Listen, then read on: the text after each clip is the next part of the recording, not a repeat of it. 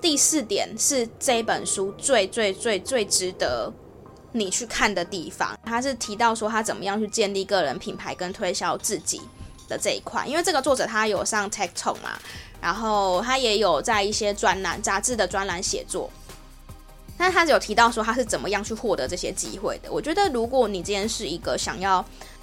做个人品牌，或你想要曝光更多一点，或想要你想要在你的这个专业领域当中获得一个声量，或是想要陌生的人觉得你是专家的话，很值得读这一章。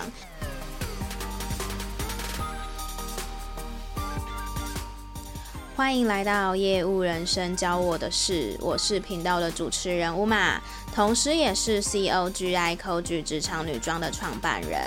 在这个频道里，会和你分享我十年以来的业务经验谈，有时候也会邀请到业务好友们或创业家们来节目跟我们聊聊他的人生故事哦。今天呢是每月一书的时间。我在三月的时候就有在我的 IG 跟部落格公开说，我在今年的哪一集 Podcast 节目，呃，会分享哪一本书，就是每个月会读一本，那大概都是在月底左右。这个主题跟这个企划呢，会是希望说，在正在听众的正在听这个节目的你，可以跟我一起。有种线上读书会的感觉，所以最好是可以在节目播出之前，或许你先去翻过，或是先看过了，那你会觉得很奇妙哦，因为明明就是读同一本书，可是我们会有不同的想法，可以激荡出不一样的灵感，这样子，这个是我想做这一个企划最主要的原因。今天要读的这一本呢，这本书叫做《别做热爱的事，要做真实的自己》，一本重新思考人生与工作的改变之书。嗯，然后作者是 Ashley Stahl。我每次在讲说书之前，我会先大概跟你们说一下这个作者的背景，因为我觉得呃作者很重要。那这个作者呢，他其实从年轻的时候是一个广告的助理，后来成为了美国五角大厦的专案主管。然后，又自行的创业，成为营业额五百万美金的网络事业的创办人。那中间呢，有度过了一些人生的低谷之后呢，公司有倒闭，可是呢，后来还又翻转他的人生。所以基本上这本书，我自己读完之后是觉得蛮大篇幅是在讲他自己的这个人生的一个故事，我觉得比较偏自传，说实话。所以并不是说这本书不好，我觉得是我在选这本书之前，我没有认真去看它的大纲，我就觉得哇，这本书好像有人推荐了，我就买来读，这样，所以真的是不是很好的示范。所以并不是说这本书就一定是不值得看或怎么样，而是我觉得我对于这本书的期待有点落差，就是我没有我在读这本书之前没有很认真的去去看过这件事情，所以这也让我学习到说未来。如果有人推荐了某一些书籍的话，那我可以自己去看过大纲，然后呃，至少是不要跟呃想象中有落差，因为我觉得这本书它的书名会让我以为它是要讲说要怎样去讲说像思考人生啊，然后工作啊，那要怎样呃所谓的别做热爱的事，要做真实的自己，那是指什么？的确，他在前面的书中的篇幅其实是有提到一些他的。专业，因为他现在是在做所谓的职业发展的一个顾问嘛，所以他前面其实有大概半本书的章节是在提到说如何运用你的天赋去找到你的人生的志趣。好，只是我不知道是书中翻译的问题，因为我是看中文版本，我不知道是翻译的问题还是我自己的问题还是什么问题，因为我觉得。这本书没有让我很，就是它前面的这个章节，前面前半段在讲所谓的天赋跟呃找到你的真实的自己的这一段，并没有让我有很明确的被指引的感觉，应该这样子说。那我有这样的感觉，并不代表你也是啊，所以或许你也可以去数据翻翻看这一本。那总总之这本书还是有可以呃值得讨论的地方，所以我今天就还是会分成五个点。对，五个点去跟你们分享。第一个点呢，它其实就是在讲，就是所谓热情跟天赋这两件事情。好，那就是有连接到它的这个标题的主轴嘛。它其实是在讲说，现在很多人都觉得说，我们应该要用热情去决定我们要选择的工作。很多人都会觉得说，哦，假如举例来讲好了，哦，我很喜欢吃，然后我可能去做厨师，然后或者是我很喜欢买衣服，那我可能去卖衣服，或是我很喜欢，就会以你喜欢的事情去想象你的职业。但是这个作者想要打破这个想法，他是想要提，他提到的是说，身为消费者跟生产者是截然不同的，每个人应该找到自己的天赋。所谓的天赋，就是说。你是很轻松的做就可以做得比别人好的这件事情，就是你的天赋。那至于要怎么找到天赋，我呃在书中里面是也看不太到很具体的内容，这样子哈，很不具体的内容，只是说他想要翻转这个观念啦。你应该是要用天赋去工作去赚钱，再用你赚到的钱去做你有兴趣或热情的事情，这样子。这个观念其实是蛮值得跟大家分享的，嗯，因为其实我之前忘记我在哪边也有，其实有听过这个这个概念，这次又在这本书里面看到嘛，所以我觉得这个观念或许对于某些人来说可能也是没有听过的，所以想说可以值得跟你们讲一下。第二个点也是比较老生常谈的，他是讲说不要小看你的每一个工作经验，好，他说不论职务是什么，都可以从过去的线索中汲取职业技能跟经验，理解。过去呢，其实是有办法帮助你未来的职业发展的。看到作者分享这件事的时候，让我想到的是贾博士的故事。大家都应该都知道贾博士有学过书法的故事吗？好，我就当做有些人可能有可能不知道，所以再跟你们分享一次。贾博士他曾经在一个大学毕业的演讲里面提到说，他自己非常喜欢的书法。他还提到说，最早的 Make 就是有漂亮的字体，其实就是他以前学书法时学到的设计，然后后来也被微软所使用的。那他其实有提到说，他那时候被退学，然后决定去上书法课，然后在书法课上面学到了衬线跟无衬线的两种字体，以及如何改变字母间的间距，然后让字体变得好看。然后书法很漂亮，他觉得很有历史感跟艺术气息，他就深深的被书法迷住了。但是呢，其实他那时候根本就没有想过书法在他的人生或生活当中有什么实际的应用，他只单纯觉得哦，他喜欢，然后他觉得很好玩。十年之后，他再度进到了 IT 产业，竟然用上了书法课里面学到的东西，然后开始做字体设计。但是当时候的企业都是按照客户的需求去设计产品，可是呢，贾博士他是用艺术的标准去设计产品，所以也是因为这样，现在有一群就是 Apple 的铁粉，就是例如我，就是这个这件事情就让我想到。贾伯斯的这个书法的故事，所以我真的也非常认同说，我们在不管是人生当中或生活当中各种的学习或是经验，都不要去小看任何一件事，你不知道什么时候会用到它。第三个呢，他其实是有讲到说，将对话变成机会。在现在，我不知道你是不是跟我一样，像。就是一个，我是一个没有特别喜欢社交的人，就觉得尽量可以不要社交就就不要社交，因为我是属于那一种要安静才能够重新获得能量的人，并不是靠社交获得能量的人。但是有时候呢，我觉得对话这件事情其实是很有魔力的。我记得我呃还在当 sales 的时候呢，有时候假如说被客户拒绝，然后是觉得。假如说原本很期待的一个客户他没有成交，类似这种的状况的时候，不是心情都会比较 down 一点嘛？那这种时候呢，其实我也不会给我自己时间去去去想这些想东想西的。我的呃 action plan 是我会去找一个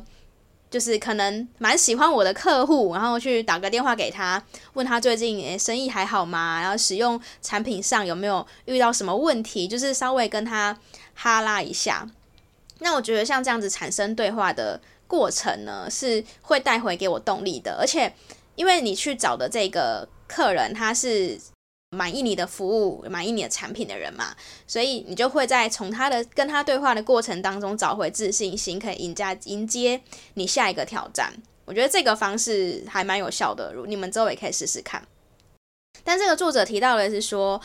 其实对话呢是产生魔力的地方，有办法为世界带来无限的机会。那你能去哪里找对话机会呢？除了我刚刚讲的这个方式之外，你去外面的呃 Seven Eleven 买个买个咖啡，跟店员打个招呼，这种的其实也都算，而且是作者是说这个跟参加社交活动一样有价值。我那天在 Facebook 上面吧，好像就看到有那个讨论串，大家就在讨论说，你平常会不会进公司前很习惯去 Seven 买一杯咖啡，就是超商啊，不一定是 Seven。然后我就看底下留言，我觉得很有趣，他就就有些人说，明明已经有自己习惯喝的单品豆，或是已经有自己习惯喝的绿瓜，会去公司呃泡咖啡，或者甚至有些人已经在家里有喝过咖啡了，可是不知道为什么，就是会想要去 Seven 买一杯咖啡。有些人还回应说，就是可能早上迷迷糊糊的，然后一回神，诶，手上怎么就多了一杯咖啡？这样，我就觉得好有趣，因为。我举一，我举一个例子。以前我的公司的楼下是，应该是全台湾唯一一间，就是 Seven Eleven，然后是完全没有店员的那一种，就是你要进去之前，你要先加入 Seven 的会员，然后自己结账，自己选自己结账，这样就完全没有任何的店员在那边。可是那间生意好像就也很普通。所以，嗯、甚至有一些人，他去早餐店或他去超商，他的目的都是为了，诶，可以见到一个活生生的人，然后可以跟你打个招呼。我觉得这个都是人跟人之间的互动，其实是可以产生魔力的一种方式。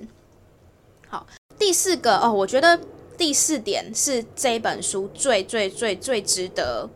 你去看的地方。就如果你没有买，然后你想要。从这本书获得什么的话，我觉得你可很适合可以去书局，或是当然，如果你你愿意花钱支持就是作者，我觉得也很 OK。第四点，他是提到说他怎么样去建立个人品牌跟推销自己的这一块，因为这个作者他有上 TED Talk 嘛，然后他也有在一些专栏杂志的专栏写作，但是他有提到说他是怎么样去获得这些机会的。我觉得如果你今天是一个想要做个人品牌，或你想要曝光更多一点，或想要你想要在你的这个专业领域当中获得一个声量，或是想要陌生的人觉得你是专家的话，很值得读这一章。这一章它其实有很具体的说明，说他怎么样去获得这些机会。举例来说，他有提到说，你不要觉得那些杂志上的专栏作者，或是可能电视上去。就上电视的这些人，好，他们是有怎么样的特别的厉害的？因为有很多人在一开始的时候，其实也是主动出击去争取机会的。那当然，你在主动出击争取机会的同时，你自己也是要有料嘛，也等于是说你自己可能包含你要有具备写作的能力，或者说你可能必须具备有可能演讲的能力。好，他其实书中就有提到了一些，包含上电视节目、写杂志专栏。或是说你可能呃想要上谁的节目，好，类似这样子，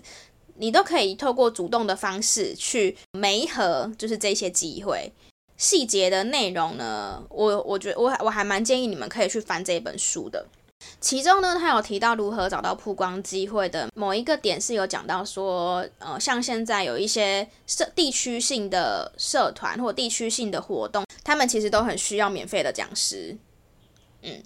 所以，如果你可以透过这个讲座去宣传一些有具有知识性的内容，可是呢，又可以算是对你的专业去做一个背书的话，我觉得也是很值得的。我举一个例子来讲好了，我发现我们的听众朋友们蛮多都是可能像是有一些是保险的业务员，那有一些是卖车业的，然后车业的业务员，然后有些是。呃，房地产的业务员，好，就是我我有发现有一些这样子的一个一个听众朋友们，那你会想说，诶，那我如果是做这种的话，我该怎么样去争取机会？其实我想到的就是像我刚刚讲的那种社区性的曝光，或是那种里民中心，你知道那种里民中心，虽然说去参加活动的人可能年纪不是这么的年轻化，可是他们口袋里面可能都是有钱的这一群人嘛。那如果刚好你你的 TA 是这一群人的话，我觉得就可以去去找这些人去做。你可能就可以去设去包装一个主讲座主题。举例来说，如果你是卖车子的，那你就可以去做一个讲座，叫叫做说，诶，要如何去挑选二手车？你今天在买二手车的时候，你可能需要注意的有什么什么地方？或是呢，第一次买二手车就不失误等等的这一种。因为我之前也就是我自己的，我们家的第一第一辆车也是二手车，所以我会觉得说，诶，如果有一个专家他愿意在这个时候去做一个很中立的讲座的话，我会还蛮想要去去听的哈。说实话，因为像二手车，或者是说像买房、买卖房子这种的，我觉得它其实都是一个很需要信任感的一件事情。那如果你可以定期在社区做这一种讲座服务的话呢，首先会让有人认识你嘛。那虽然说这些客人不是你马上会成交的客户，可是他们至少就知道说，假如说，呃，哦，Amy，我知道 Amy 她是在做那个二手车的的买卖，而且她上次那个讲座我觉得讲得很好，就是，呃，可以帮我避掉一些。买卖车子的麻烦的话，那我觉得你就成功了，因为你们要知道一件事情哦。通常呢，长辈们如果是长辈的话啦，长辈们他们的那个口耳相传的能力呢，是比年轻人还要厉害的。你只要让一个阿姨 很认同你的话。他应该就是那整个里，或者说那整个社区里面的人，可能都会知道说有你这号人物了。OK，这个是一个方式。那假如说你今天是保险业好了，那因为保险业我们是找通常是年轻年轻族群嘛，因为年轻族群比较。需要就是尽早去预备他的那个保险的内容。好，那年轻族群的话呢，我觉得很适合去找类似像那种什么青年青年职业发展中心啊，或是任何跟青年有关的政府单位的，不管是政府政府单位也好，地区单位也好，这一类型的，或甚至学校，我觉得也都可以。那当然，你在包装课程的时候，你不能去。你不能去很像你要 sell 他们东西，而是你是一个专家。那你用一个专家的角度去跟这些学生们分享，说有什么事情是你可能在去做选择的时候需要去做留意的。那通常这种讲座，我都不建议你在。上面去做太 sale 的的内容哈，毕竟我们不是招商会，但是你可以留下一个联络方式，就是让学生们去知道说，哦，如果你听完讲座之后，你还有任何的问题可以跟你联系，这样子，所以这个是一个很好的一个方式。第五点呢，最后一点。这本书蛮蛮还蛮厚的，他应该有一半的篇幅是在讲他自己创业的一个故事，就是他那时候也他很年轻吧，我记得好像二十几岁的时候就创业，想要当那个职业顾问。当时是 Facebook 广告刚起步的时候，所以他就听信了一些广告专专家，去透过免费的说明会的方式，然后吸引人家参加之后再做付费的课程，这样子的一个商业模式。那他可能遇到一个。遇到不是太好的这个广告操作手，有点算是跟他讲说，就是请他相信那个广告操作员，请这个作者要相信这个广告的操作人员，因为广告操作人员才知道说现在广告市场真正是怎样的。可是也因为这样子，他惨惨赔了非常非常多钱，然后甚至到公司破产，到可能需要请员工离职这一些的。其实老实说，看到这段的时候，我是心有戚戚焉的，因为我之前的业务工作性质其实就是在做广告的 AE，然后另外一个工作是做电商的顾问。那其实做这两个工作有一个很主要的、很重要的职责，是你要有办法去鼓励客人去做这个行动。举例来说，我需要去鼓励客人说：“你看你的产品这么好，你就是很适合在网络上面做销售啊。”我会变相的是要去鼓励他们勇敢的冒险，好，可能是他可能有一个想法，那我就会鼓励他说，其实现在网络上的市场呢是很不错的，那如果你真的要做的话，就是现在赶快做，类似这样子的一个一个内容啊。所以作者他在讲这一段的故事的时候，他就有提到一句话说，当一个人不用付出代价时，当然可以轻易的鼓励别人冒险。这个并不一定是指说我去鼓励别人冒险就一定是不好的或怎么样，因为的确也有一些客户给我们反馈说，哇，幸好那时候有有鼓励他，然后让他跨出这一步，然后才有现在的成绩这种的。只是有时候我觉得我们当我们在做这种 consultant 的工作的时候，你难免会觉得你也不确定是不是你一这样子去 push push 别人去冒险是对的。嗯，所以我后来想想，或许这也是我后来没有继续做所谓的康少腾工作的一个一个很重要的原因，因为我没有办法为别人的成败负责，然而我也不需要，你知道吗？就是我觉得顾问这个角色真的非常的伟大跟需要有良心，因为顾客付给你顾问费，顾客会相信你。他按照你说的方式去行动，或是去投资，可是呢，他的成跟他的败都是他自己要承担的。所以后来我就真的也觉得说，每个人都要自己做好自己的决定啦，不要不要听别人的意见，因为只有你自己的意见才是，你只有你自己的意见跟想法才是真的，别人的意见根本就不重要。因为你不会知道说那个人他去 push 你，是不是他背后其实是有利益的，对吗？因为如果是以顾问来讲的话，他可能是抽 commission，或者他可能是每个 case 有赚多少钱，类似这是这种。当然，我不是说一定是不好或怎么样，只是你要去去找到一个这样子的，真的是真心诚意的人，我觉得没有这么的容易。嗯，虽然说。以我的角度来讲的话，以前我们是会去劝退客户的啦。就如果真的觉得他不适合的话，会跟他讲说：“诶，你你就去虾皮卖一卖就好了，你不要来弄网站，不然你真的是会浪费你的钱。”这样子，对。只是我不知道说是不是每一个顾问他都会是这么的诚实，然后这个真的不好说。所以有时候就也是要看你遇到的人。这样。好啦，那今天就是这个，就是今天想要跟你们聊的内容，然后希望你们会喜欢。虽然说。我不知道，其实这也是我做了这个企划之后才，就是今天这一集也是让我去反省这件事情，因为我不知道，我没有想到说我会有不满意，就是我选的书的这个事情，我因为以为说我选的书应该都是很值得分享的书，但没关系，我觉得我们就是从中分享，而且我觉得是这样子哦。别人推荐的不一定是适合你的，然后别人不推荐的也不一定是不适合你的，就只是刚好这本书可能在我现在的这个 moment 跟我没有很没有很对得上，这样，那也也或许会不会有可能我五年后或十年后拿出来翻，有可能是诶，我会觉得这本书对我很有帮助呢，这也不一定嘛，对不啦？所以我觉得保持一个开放的心态，然后去获得你现在觉得诶有对你有帮助的。事情，我觉得这样子就很好了，好不好？